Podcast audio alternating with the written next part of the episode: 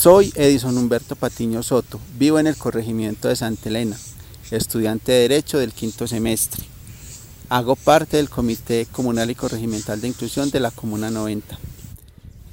Siento que la discapacidad visual es una gran oportunidad que tenemos para fortalecer nuestro tacto, nuestro olfato, nuestro oído, para poder llegar a esa meta que nos ponemos cada día.